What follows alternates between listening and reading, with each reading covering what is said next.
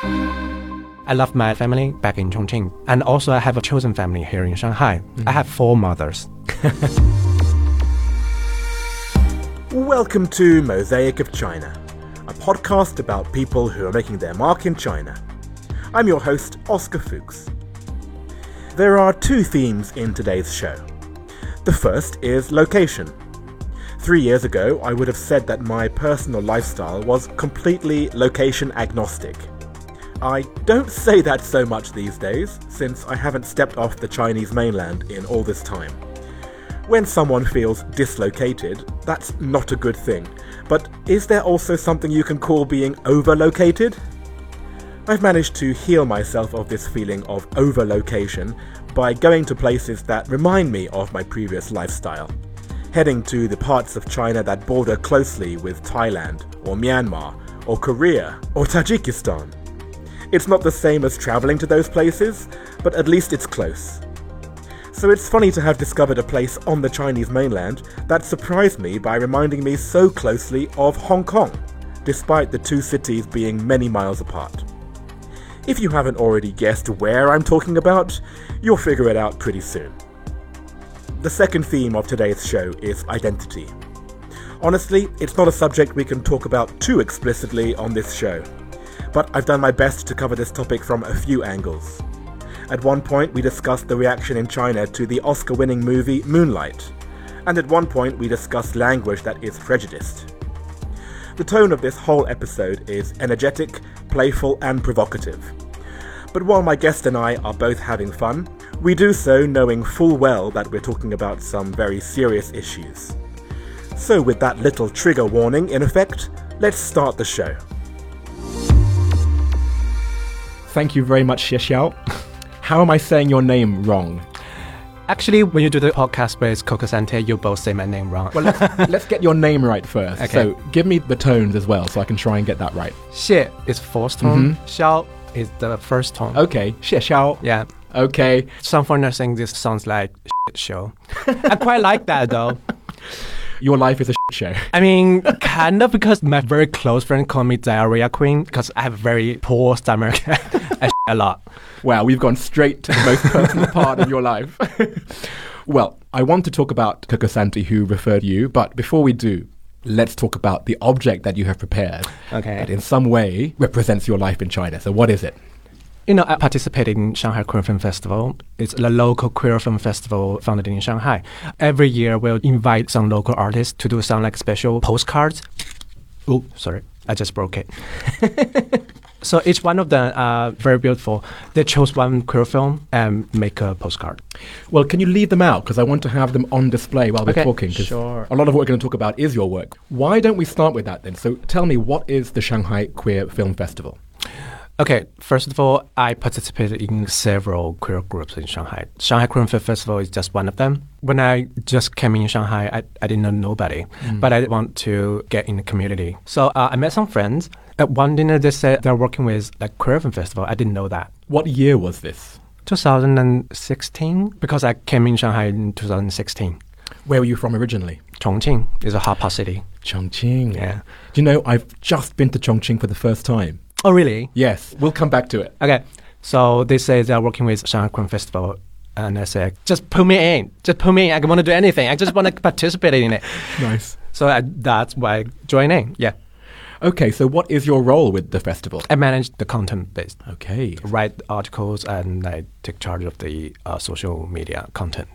Do you also have a hand in choosing which films are selected? No, that's other groups like Okay. the a short film group and featuring film group. What films have you shown in the past? Actually, I think everyone can just check our official WeChat group, Shanghai Queer Film Festival. Every year, it's not very easy to do a queer film festival in Shanghai. So every time when we successfully hold the event, we consider it like a huge success. That's meaningful. Not the film screening, but the event itself. That's right. Yeah. Well, I'm going to ask you just for an example of one of the films that you would have seen. Did it have some kind of impact on you? Uh, the film is called Leitis in Waiting. Ladies? Leitis. Leitis is a word in Tonga. Tonga is a Pacific nation. Um, the leitis means trans woman. Mm. So Leitis in Waiting is a documentary shows trans women in Tonga how they're living. Uh, it's really interesting. There's a huge trans community in a Pacific island nation. Actually, they have a very big trans culture in Tonga, but when the British people came, I'm sorry, Oh, yep, suddenly the people just don't like them anymore. Yes, and you make an interesting point about the British Empire because a lot of the a lot of the laws which are now seen by the West as anti-LGBTQ plus came from that era, right? Never banned before. Exactly. Yeah. So now we in the West look down on these people, saying, "Hey, you know, get with the program," but actually they don't realize that it's because of the West Yeah, it, because like in most of the country, they actually have rights. The culture accept them before. Yeah. Well, let's talk about then China because you were holding this festival in Shanghai, and as you say, it's not easy. What do you mean by that? Um, all the events must be free. Mm-hmm. We can charge money, Yes. and it's very hard to find a place to show the films. We can't just show in the cinema, so we need to raise money, and we need to find a place to screen, and we need to organize dozens of people. We're all volunteering in this group. Right. Nobody get any money. We're just doing it like for love. Yes. And that reminds me of an episode I did in season one on this show, which mm. was with a playwright called Nick Yu. And he explained the law that if you are selling a ticket, that's when you have to get in touch with the content board who helps to pass that film for public viewing, right? So Yeah. The fact that you're not selling tickets, that means that you have a bit more freedom in terms of what you can show, correct? I mean, we can just say like it's someone's birthday. We're just holding a birthday party. Yes, yes. Which it is. I mean, it is a private group ultimately, right? Yeah, yeah, yeah. And then when you say the venue itself is hard to find, what do you mean by that? Sometimes when we reach to a venue, when we need to explain to the owner we wanted to show films, they will ask what kind of film we're showing. We explain, well, there will be gays and lesbians in films. Some owner will say, no, Mm. that's too sensitive. But luckily, we have some owner that are very willing to help us. Mm. Because it's not about the law. There's no law against it. It- It's very vague. yes. There's no specific law that say that you can show queer films in China, but it's very vague, so nobody knows what to do. Well, we talked at the beginning about Coco Santi and I both ruining the way that we said your name. Why don't we listen to that referral from last season? Here I is- just listened to it last night.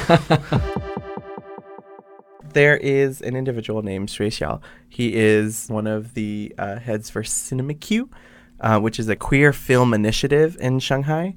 Uh, I think it would be really fun to have a conversation with him because he has great stories because he also does work with another program called Queer Talks as well. The first time I met her is when she's on the stage. There is a like drag competition in Lucca. Um, they have two groups: professional group and amateur group. She actually was in amateur group, but her performance is so good, and I feel wow, that performance I remember really clearly. Nice. Back then, she didn't know me, but uh, Shanghai is very big. It's a massive city, but also Shanghai is a very small city for queer people. You know, we often go to like the same venue. We often go to the queer event. You always meet some people like familiar. So we see each other and I say hello, and she say hello, and we have a talk, and we become friends. That's just how people met in Shanghai. It's actually nice when I hear you describe it because what you're describing is a real community. I think in many cities around the world, especially big cities like Shanghai, mm-hmm. we're losing this community because a lot of the stuff is happening online, especially when it comes to meeting each other. A lot of stuff now is getting more mainstream. Here, there is still that close community. Do, do you think that it's still the case five years later? right now I'm very satisfied and right now I'm very happy that I have such a community that mm. I have so many venues to visit and I have so many friends that I can call them my family. Mm. You know, I love my original family back in Chongqing. They love me so much. I came out to them and they accept me and they embrace me. And also I have a chosen family here in Shanghai that also love them. Mm. I have four mothers. I, I always say it's the same. You know why? Because I have my original family who accept me for who I am and I know what family look like. I know what real family that will love you 100% look like. And what I feel about my original family in Chongqing and what I feel about my friends in Shanghai, I feel the same feeling. The feeling is exactly the same. So the mm. chosen family, you can call it a family because that's real. Mm. And this phrase chosen family is quite common in LGBTQ circles, right? Yes. Would you say most people who came from other provincial cities to Shanghai, would they have had a different experience to your family in Chongqing? I'm very lucky. right? Yeah, but it's very interesting. Many people will not tell my story, they said, "Is one of your parents living like foreign city or like Right. living like American before?" Because they sounded like so open-minded. But both my parents are born and raised in Chongqing. They're high school mates. Never go abroad. Didn't even go to Hong Kong, Macau before. But they're just open-minded. My father said, "People who cannot accept diversity is the one who is unacceptable." How do you explain that? I know, I know. Yeah, I'm just too lucky. My parents always said to me, "Well, are you happy?" Wow. Are you tempted to have them talk with the parents of other queer people in China? I do want to, but they don't like the big city. It's, it's so crowded. Hang on, oh. hang on, stop, stop. Chongqing is the most crowded place I've been to in China. That's why they don't like big city. They always run away from Chongqing. Like they run marathon. They bike from Chongqing to Tibet. I should be interviewing your parents, man. These sound like amazing people. now is a good excuse for me to talk about Chongqing because mm-hmm. it's one of those places that is not on most people's radars as foreigners, right? We haven't got the excuse to go there. Of course, we all know about Chongqing hot pot. Chongqing is very famous for hot pot. It's famous for maybe some politicians who used to be in charge. That's really the only thing that I knew about Chongqing before I went there. In fact, I went there because I was doing a layover between two cities and I thought, oh, I haven't been to Chongqing, so I might as well go through Chongqing and spend a weekend there. When I went there, it was like, wow, I don't know enough about China because it really had its own energy, which I was surprised at. It was like Hong Kong with this veneer on top. It was like, why has it taken me so long to be in Chongqing? And I, I'm very surprised too because even in Chengdu you can like many foreigners, but in Chongqing, no, absolutely No. no, zero, And it's no. millions of people, and I was the only foreigner, even in like Yeah. the center of town. Do you know that maybe 20 years ago they called Chongqing like the little Hong Kong because of the landscape? Yes, yes, yes. I'm glad it wasn't just me then. Good. It's bigger than Hong Kong actually. Yes. You know, Chongqing people also walk very fast. And we have so many stairs. Oh, exactly. I couldn't believe it. I was following a map. I'm going from one place to the other. Never trust map when you're in Chongqing. Yes. Never. tr- You just ask people. People will say, "Go up." What do you mean, go up? It's up. This is it. When I was following a map, I realized, no, I can't get there because there's a massive mountain in between me and Yeah, that maybe that cliff. Yes. Which was such a beautiful situation because Shanghai is so flat and I know. so boring, right? Especially when I first came here, this is talking like seven years ago. I came from Hong Kong, right? That was where I last lived. And then when I came to Shanghai, first of all, every corner was the same. I couldn't differentiate one road from the next.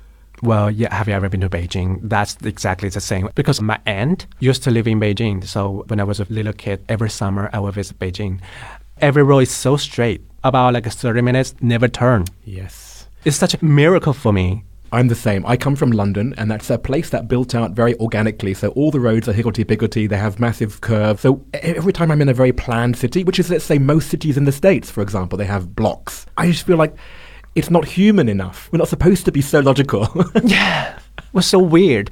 Some people ask me like, how would you feel like when people call you weird? Sometimes I mm. said everybody's weird because nobody can fit all the stereotype or the principles that any society puts you. You're not a robot. You're not a program. We're at least a little bit weird. we all have our weird stuff. Exactly. Let's talk about the way that you talk with your friends because this is something which I love. You know, the language that the queer community use between each other. Oh my God. We create our own slang sometimes. Often, like in, within queer community, we absorb the negativity. You own it, right? Yeah, we, we own it and Yeah. we make that in a positive way. Right. That, that's- very common, right? It's very common, and I don't know if I can say that word here. F- People call you f- mm-hmm. because they hate you. Mm. But right now, we can use that proudly. Say, yes, I am. F- mm. So what? Mm. You cannot hurt me with your so-called negative words anymore because we own that. And so what you're saying is there are equivalent words in Chinese which you now own, but you don't want to say it on the podcast, for example. I can say it. like many people will call like you're a sissy boy. Mm-hmm. We need more masculinity in China, so like we don't want boys in China like become like more sissy. We need more masculinity. Sissy boy is such a bad word for people, but we own that Mm. so easily. We don't give a. F- I said like if you have a single bit of sissiness in your body, like in your system, just show it. And it's so much easier just being yourself completely. Well, that, but that's why I'm really impressed with people like you, because I think you're, what, 10 years younger than me? How old are you now? Uh, 29. Yeah, you're 15 years younger than me, and yet you've come to this conclusion way younger than I did. Because I tried also when I was in like a high school, maybe I tried to become like quote unquote normal. and I failed. I'm very bad at acting. you have no choice. I have no choice but to accept myself. And I feel like, well, you just don't know what kind of potential you have in your body. Don't rush to come to a conclusion of yourself or trying to define yourself. Every definition is a limitation. Don't try to define queerness. That word don't need any definition. It just sounds cute. Yeah. So we've talked about how you feel accepted in Shanghai. Like, what is the status of LGBTQ plus people in Shanghai, in China right now? Um, every city is different. Every province is different. Right. And even in one city, I know people who wouldn't dare to come out to anybody. They're living in Shanghai too. So different people think a different way. Like in some people's mind, gay people and lesbian people are like separated. Also, like there is Chinese queer people group and foreigner. Yeah. you know, I just don't know why people are so interested in like, putting people in different kind of boxes. Sometimes I feel like enjoy that, and I just think that's ridiculous. Yes, there are racism in China, and yes, there's xenophobia in China, and yes, within queer community also. Right. That doesn't mean that this queer community in China is very depressed. That depends on what kind of community you want to join and what kind of community you want to be. Mm. You know what? You're making me think about something which, if you're in the community, you've heard this, but maybe there are people listening who have never heard this. Foreigners versus Chinese people within the queer community. There are a few phrases that I've heard. Okay, It's about rice. rice queen. Yes. It means basically a foreigner that found of East Asian people. Yep. What's the equivalent from the other way around? I don't know what were other word, potato. Potato. Actually, this is the first time I heard. You've that. never heard a potato queen? No. That's what you would call an East Asian who is looking for a white guy. Oh wow! A potato queen. We call that different in China. 西餐妹. Xican means Western food. Ah, uh, yeah, because it's about food. It is about food. Okay, so what do you call it when there are two East Asians who are attracted to each other? Do you have a word for that? Because we do in English. Oh really? Yes. Two East Asian like family? No, we don't have that. Sticky rice. Wow. It's terrible. This is it. This is the kind of racist language that exists within the queer community. yes. If you can use your logic here, what do you think? It, Mashed potato. you got it. Uh, We're laughing about it. It's wrong, right? it's wrong, and we can talk about it because there is an issue. That's why we need to talk about it. But we need to understand why this word exists, why it's bad, and what can we improve it. Should we just cancel it or use it again, but in a different way? Yeah. They're just words. Yeah. It's how we define them, how we use them. Yeah. You know, what I know from people's profiles on dating apps, they would specifically say things like no Asians, you know, no Oh, there's so many examples. Right? It's really prevalent that we can be in a community which is oppressed in some ways, and yet we can still, within our community, oppress others. Yes, I find like that's very interesting. You know, every dating app in China, mm. they will say like no foreigners or no Asians. You no, see? and I feel like hello. We desperately wanted to let the whole world treat us as human beings, but we treated ourselves as the meat and vegetables at the market. that's ridiculous. Yeah. There is some kind of deep rooted self loathing, self hatred. Yes, th- that's like traitors of being queer. Is that really who you are? Mm. If you are comfortable, I praise you. but if you're not, that means you're not happy. Yeah, Yeah. yeah. The way I actually accept the word queer Mhm. is I think about it in terms of, right, procreation.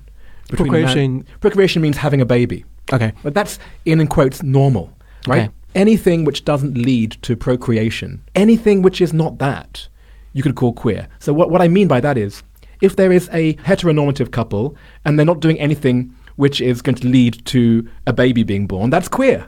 Yeah. What you find out when you define it that way is that everybody is queer. Everybody has done things in the privacy of their bedroom Sure. which doesn't lead to creating babies. Everyone.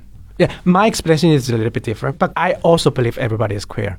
I mean, if you ever have any sexual fantasy, that means you're queer. If you don't have any sexual fantasy, that means you're asexual. That's also queer. There you go. So, End of story. We're all defined under that one umbrella. yeah. I guess the issue is right now representation in China, where you and I can have this conversation on this English speaking podcast. If we were doing a TV show in China, we couldn't talk this openly, right? I don't know. Maybe not. Maybe I'm not sure. You know, like the laws are very vague. We don't know. Well, you certainly don't see it right now. No. And you certainly see the opposite. You certainly see now the, the messaging coming out about it's a shrinking population, right? So there's a demographical issue that you have to make more children in China. But then, how, in that case, do you think you can create more people who are like your parents, who are understanding and accepting? First of all, we just talk. We just share our minds. We share our thoughts. Every time when we like do talk, I can see that something is happening. Even it's very tiny little bit. Every talk matters. And also, like with CinemQ, people like often said, "Oh, why do you choose to use screening films as a tool to like sending message or something?" Uh, Matthew is one of the co-founders of CinemQ, and also everybody else think the same way because movie is fun. People like watching movie, and what we're showing is queer movie, which is more interesting. That's it. It's very simple. Just have fun. Yeah. Girls just want to have fun. You mentioned Matthew. He's someone who has been behind CinemQ. She's like my third or fourth mother. Matthew Baren. Yes. So let's talk about that. Tell me about your four mothers. Uh, my first mother is my biological mother in Chongqing. I love her so much. We're like sisters. Uh, so each time we like hang out in the street, we go shopping, we drink bubble tea, and we talk about men. That my first mom. My second mom is my college friend. She's so funny. She's the one who actually told me, you know, being a slut is not a bad thing. It's how you own your body, but you make sure it's safe. Yeah, well, this is a whole feminist aspect we haven't even talked about. But keep going. Yeah. The third or fourth mother is Matthew Baren and Will Dye. Ah, they're partners, right? Yeah. I'm going to tell you a story how I met them. Moonlight won the Oscar. Ah, yes. And I got very angry because there's so many Chinese reviews are so bad. People say, I just don't like black people. Oh. People say this film only won the Oscar is only because the political correctness. Or the PC issue has gone too far in Western country, blah, blah, blah, blah, blah. There's so many of them. Of course, there are so many people very like this film, including me and including many other people. Moonlight is kind of like a bomb to explode all the issues out on the surface. I type in the WeChat group, said, uh, I want to write an article to discuss that. And so Matthew in that group replied to me, said, you need to write the article. So I wrote it and I sent it to them. They got published. And we never met before. And there's one time, one night, I was uh, sitting outside of a bar. And I just saw Matthew and Will passing by, and they just approached, saying, "Hello, you don't know me, but I know you." and that's the first time I met them. And that's how you got into CinemQ. That night changes everything. Mm. And that's why we're here today. Xie Xiao, thank you very much. Let's move on to part two. Okay. All right, let's jump straight in. Question one from Shanghai Daily. What is your favorite China related fact? The thing that most impressed me is how China changes so fast. Mm. Every year is different. I don't even recognize where I grew up. The building is gone. Mm. Everything is gone. The mm. road is gone. Mountains is gone. Yes. Every time when I go back to Chongqing, I know that she's always beautiful and she's always fierce. but is that a city? I know. I just hope that the characteristic don't change. Yeah. What is one physical representation of Chongqing? Is there like something which you think, ah, I'm back in Chongqing when you see it? Hot pot. I can smell that. I'm home. Yeah, this is a thing because I was in Chongqing, but I was there by myself, and it's actually quite hard to eat hot pot. I know. Yes, yes. It's not for just one person. Yeah, I still haven't eaten hot pot in Chongqing, so I have to go back with a group. You have to go back with a group, and with a group who every one of them can eat spicy food. Yeah. Next question, which comes from Rosetta Stone. Do you have a favorite word or phrase in Chinese? I love Chinese. You just have to like learn the logic. You can create your own words, you know. Uh, but I do have one word that I very like. It's called 含蓄. I don't even know how to translate it. It's kind of like ambiguous, vague, and soft, something like that. Sometimes you can use that like the way of your speaking is very 含蓄. That means I can understand you, but it's not very clear. You know, iceberg. Um, you only speak the level one, but nine levels I have to understand. I have to interpret it. I hear exactly what you mean. It's actually a really interesting representation of the language because I think so much Chinese has got this hanshu, right? Yeah, yeah. It's just like guess what I'm talking about. Yeah. Yeah. Okay, next question, which comes from Naked Retreats. What is your favorite destination within China? So far, Shanghai. Shanghai. I'm very glad I chose to come to Shanghai five years ago. Somehow I just chose Shanghai because maybe like Beijing is too north Shanghai is more like familiar, and it's also like uh, all the people who live by the Yangtze River will feel like exact the same feeling. Like we feel that river means so much. Because that's the river that flows through Chongqing, right? Flows to Chongqing, Wuhan, Nanjing, and Shanghai. Mm. So every time when I visit a city like has Yangtze River running through it, I feel like oh, I love the city at the first sight. Mm. Just because the same water feeds us. That's so nice that you can look at the river here in Shanghai and say, that's been through my hometown. Yeah, well, we also have like a very vicious word, like Shanghainese people always drink our. because Chongqing is very like upper. You're upstream. Yeah, upstream. Like Shanghai is the end of it. so Oh, that's I'm so sorry, funny. but I live here now. I drink my own. That's a whole different podcast. So sorry. oh, brilliant. If you left China, what would you miss the most and what would you miss the least? oh, Because you've never lived overseas, right?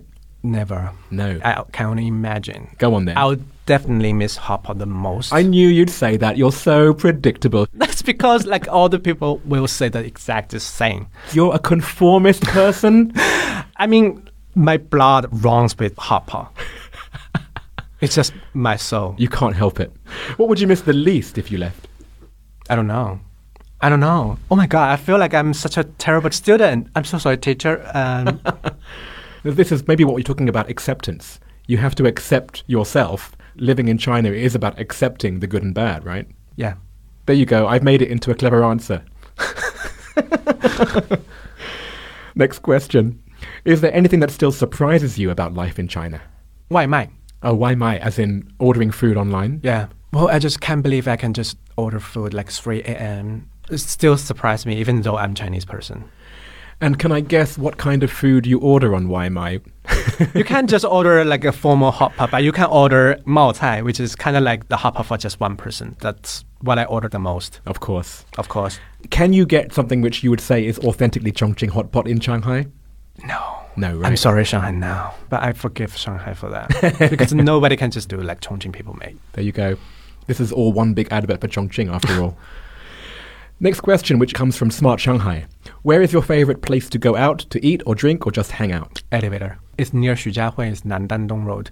It's an underground bar. They do techno music and they held queer parties. The party that you can always embrace all your gender expression. Uh, once you like dress up as in drag, you can get in for free. Uh-huh. And have you been in drag yourself? Not yet, but Not yet. I'm so sorry, not yet. But many people want to do it for me because I never know how to do makeup. But they can do it for you. They can do it for me. Between this recording and when it gets released, it's probably a few months. Okay. So my challenge to you is by the time this episode is released, you have to have had one evening out in drag. Promise? Okay. All right. Next question. What is the best or worst purchase you've made in China? Well, I love Apple products. So the recent Apple products I bought is the watch I'm wearing. Oh, look. So yes. Nice. The one company that does not need to have advertising on this podcast. yeah, I'm sorry, but I'm such an Apple whore. uh, next question. What is your favorite WeChat sticker?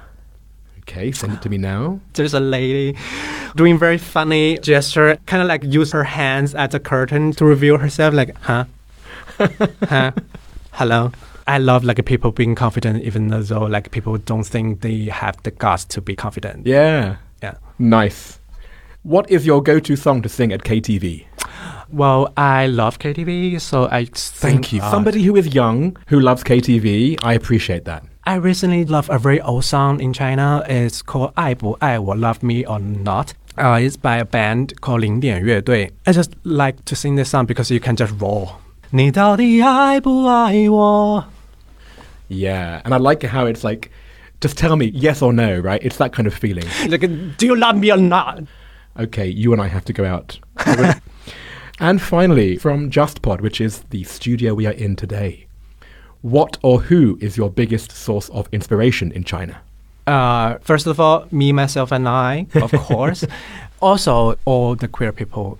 Ah, there's so many of us. We don't know each other, but like it's the roots underground. We connect to each other somehow through experience, through culture, through everything. Yeah, You can say like I feel you. yeah. There you go, everyone. Feel the love, guys. Xie xiao. Thank you so much. Thank you, thank you. And before you leave, who is the person who you would recommend that I interview in the next season of Mosaic of China? Lilian Shen. Her Chinese name is Shen Leqi. She grew up in like multiple countries in Singapore, Shanghai, UK, and US, and she has done so many feminist events and organizations in Shanghai. Hmm.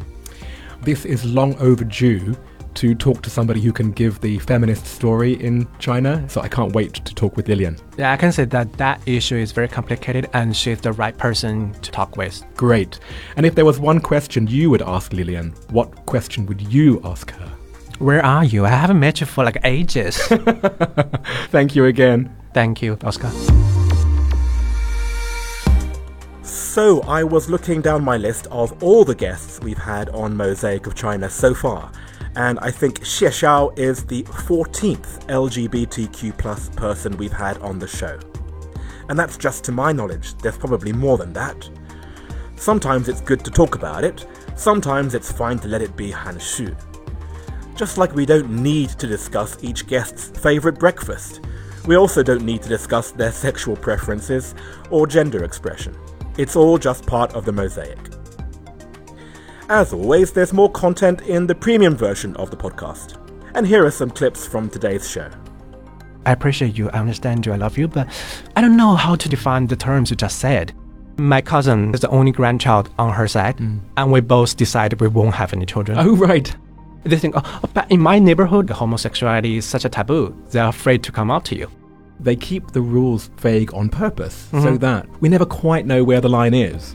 I know there's so many queer people in China have a very hard life. I know their stories. I hear them. Are you a comrade? The answer is Yes, both. yes, both, exactly. doesn't matter if your family like accept you or not, but it does matter if you accept you. When I visit Japan, I feel like sometimes they're like more Chinese than Chinese. yep. Do you feel that pressure externally still? Never. So many people they don't understand it at all. Right. I wanted to know why. A, B, C, D, they all sounds right, but they all sounds wrong. like, can I choose all of them? Mosaic of China is me, Oscar Fuchs, with artwork by Denny Newell. As always, there are lots of images alongside today's show on the website or on social media, including Xie Xiao's favourite WeChat sticker, photos of his families, both biological and chosen, and many more. What you won't find there is any photos of him in drag, because he's still leaving that to the professionals. Speaking of which, you're about to hear a quick catch up with the person who referred Xie Xiao to the mosaic, Coco Santi from Season 2, Episode 5. And there's also a catch up with the workplace diversity supporter working for SAP, Sebastian Denez from Season 1, Episode 11. Please enjoy them, please listen to their original episodes if you haven't already done so, and we'll be back with another new guest next week.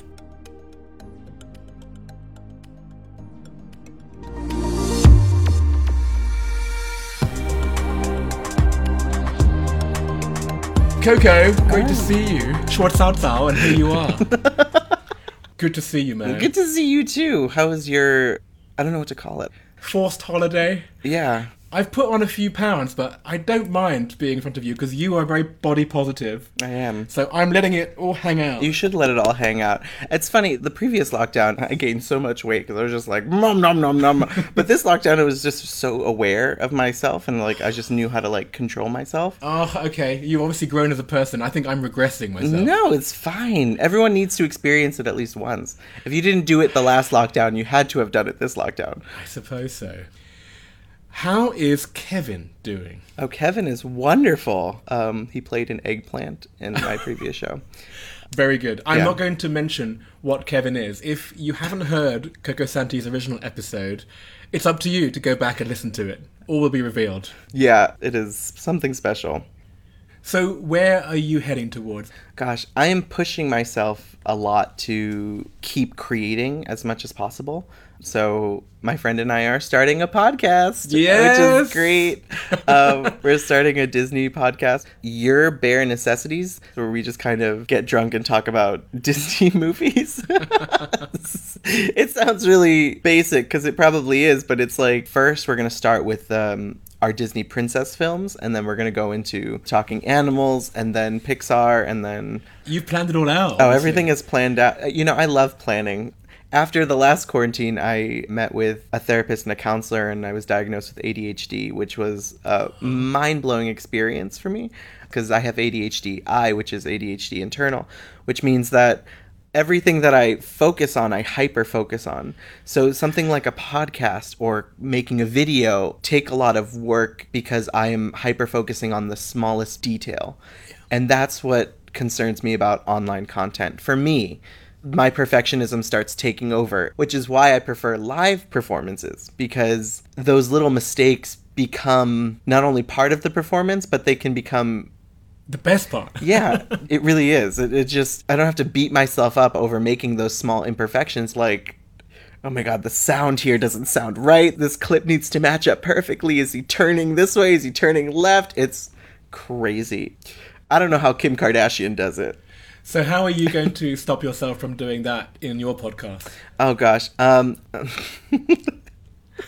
I don't know. I haven't taken any medication to control it. So, so what tools do you have then? internal mental work, Yeah. which is just repeating to myself, it's good enough. Yes. So, like, if I'm organizing magazines on my table, I won't have to, like, alphabetize them. and it's an experience. Yes. You're giving me this cheeky, like, I can't believe I'm saying this out loud laugh. I'm laughing because it's so familiar to me. Whenever I see anything about ADHD, I do wonder if I have an undiagnosed version of it. Yeah, I highly recommend to get tested for ADHD because when I found out I was diagnosed with ADHD, I kind of just broke down and understood all of the factors in my life that could have been better. I I don't care how old you are. Definitely get checked out. I have a friend who was diagnosed at 41. Check it out. Just you never know. You can kind of get more control of your own life and that really does help. Interesting. I, I appreciate you opening up about that. I think I read a couple of weeks ago you posted something about that. So I, I had known that you, you had come out with your ADHD diagnosis, something which I had intended to speak to you about. I'm glad that you volunteered it. I think we have to wrap this up. But before we do, um, of course, I'm going to release this catch up episode at the end of the episode with the person who you referred for season three, which is Xie Xiao. Yeah. So have you and Xie Xiao managed to catch up of late? No, we haven't. It's just I'm very busy. I'm always be me, I guess. that's, that's a big one. Usually, CinemQ occurs when I'm working, so like it's hard for me to like go to the movie events. But I highly recommend everyone goes to see uh, queer cinema in any way, shape, or form. It's definitely worth it. Coco, thank you so much for coming in. Great to see you. It's so good to see you. and thank you for being part of this project. Uh, it was a pleasure to speak to you last season, and it's great to see you again today. you too. Can you hear me? I can indeed. Hello, Sebastian. We are doing this call over Zoom, but actually, we are both in Shanghai right now, correct? Exactly. I mean, we are on um, the two sides of the city, right? Yes, you are on the Pudong side, I'm on the Puxi side. Just to introduce you to people who did not hear your original episode, you are a French person with an Italian wife working for a German company here in China, correct? That's complicated, but correct. Last time we talked, you had just moved into a new role in engineering. Now, are you still in that role or have you moved on again? yeah, no, I'm still there and working on the more international dimension. My team in the past was um, essentially located in China. This new team that I have, we have team members in China, but also in India, in Japan, in Southeast Asia, and in Australia and New Zealand. So, from a diversity perspective, that makes the job very interesting. Yes. And this is actually touching upon the content that we had in your original episode, which was about workplace diversity and how you can engineer a culture in a way that's more accepting and more open. Did you find yourself making any mistakes at the beginning when you have been a little bit more used to just managing Chinese people and just managing salespeople? Like, how was it Oh. when you transitioned? Not only at the beginning still. You know? No for sure for sure. Um you, you take a lot of things for granted. Sales and services organization are working almost like military organization right? So all these mechanics this uh, focus on financials on uh, timelines and so on. Um, so uh, for me uh, one of the major challenge was to understand different culture, different countries, uh, different organization and timelines, right? Um, and, and eventually how I could on one side, benefit from what they already had in place, and how I could, on the other side, bring my experience in management to this organization so that we can progress and make it better at the end of the day, which was essentially the reason why I was um, hired in the first place, right? Yes. Um, it does make me think about our original discussion where we are talking about neurodiversity, the way that you mm. had successfully integrated employees on the autism spectrum. And then, of course, all other kinds of diversity like age diversity, gender, LGBT, etc., etc. What I'm leading towards is what do you think is happening when it comes to the conversation around diversity, particularly in China? Do you think it's staying the same? Is it backsliding? Do you still keep tabs of what the state of things are these days?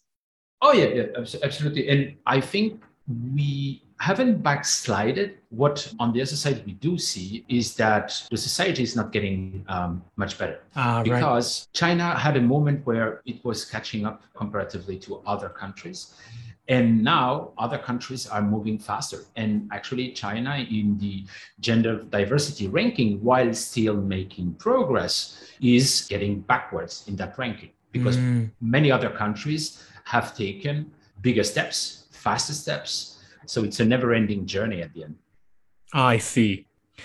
Well, why don't we end our discussion by talking about the future? What, what are your plans? What I can foresee is um, we're not leaving China not yet. we'll see what happens. Yes. Uh, we definitely are looking forward to an improvement of the situation here that uh, I'm sure will come soon and look with very positive eyes in the future. Good. I look forward to hopefully meeting you again in person Thank you so much. I'm always grateful to the people from season one, like yourself, who said yes to this project before they even knew what the hell it was. Now we're already in season three, and it's great to have this chance to catch up with you. And I'm hoping that we will continue to stay in touch into the future. Thank you very much, Oscar. You too. Bye bye.